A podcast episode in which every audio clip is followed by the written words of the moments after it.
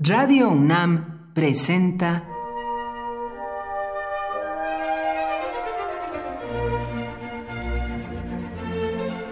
Cuaderno de los Espíritus y de las Pinturas por Otto Cázares.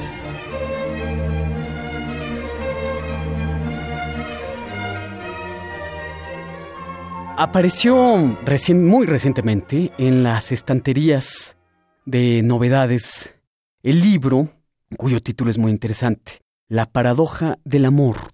Su autor es el filósofo que también ha incursionado en la novela, Pascal Bruckner.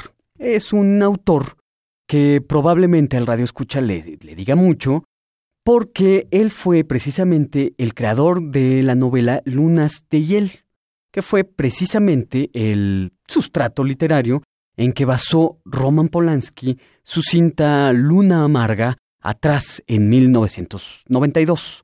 El libro, que acaba de aparecer La paradoja del amor, se ha sumado a una extensa lista de libros en los que Bruckner analiza con mucha lucidez la problemática de este sentimiento que es el amor, lo define como el más egoísta de los sentimientos.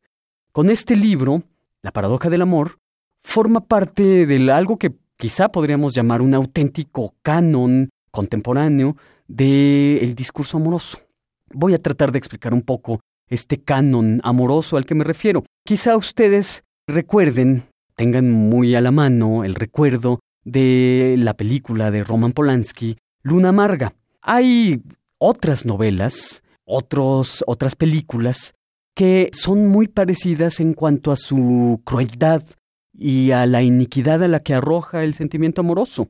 Recuerden ustedes El amante de Lady Chatterley, del autor inglés, que por cierto estuvo un buen tiempo en México, D.H. Lawrence. La, la novela es El amante de Lady Chatterley, como digo. Y pienso también en Bella de Día de Joseph Kessel. Bella de Día fue eh, llevada al cine por Luis Buñuel y pues la actuó la muy hermosa eh, Catherine Deneuve cuando tenía creo que 17 o 18 años. Era muy hermosa, sigue siéndolo. Bella de Día de Joseph Cosell. Estas novelas, que luego fueron llevadas al cine, eh, son de una sofisticación, de una crueldad total, hacen una verdadera transgresión al amante. Se transgreden los amantes uno al otro, estas novelas, estas películas son una demostración casi siempre calamitoso de que efectivamente el acerto bructeriano es cierto. Al elegir amante elegimos también a nuestro asesino en potencia. Los amantes permanecen, utilizando una de las expresiones de Bruckner, uno al borde del otro. Voy a tratar de explicar esta, este acerto que puede ser místico y levinaciano en su origen.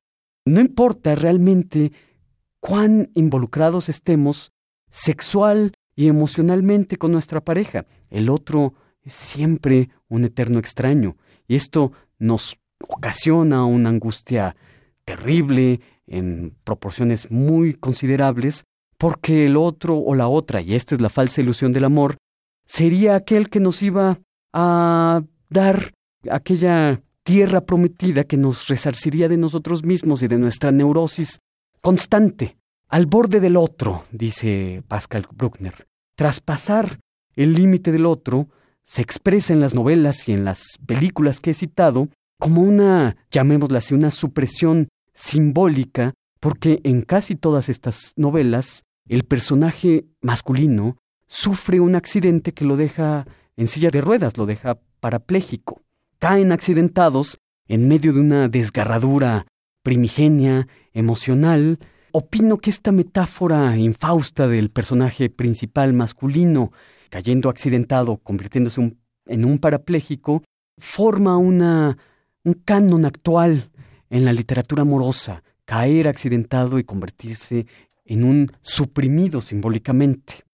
Traspasar el borde del otro es una expresión extraída del nuevo libro de Pascal Bruckner, La paradoja del amor.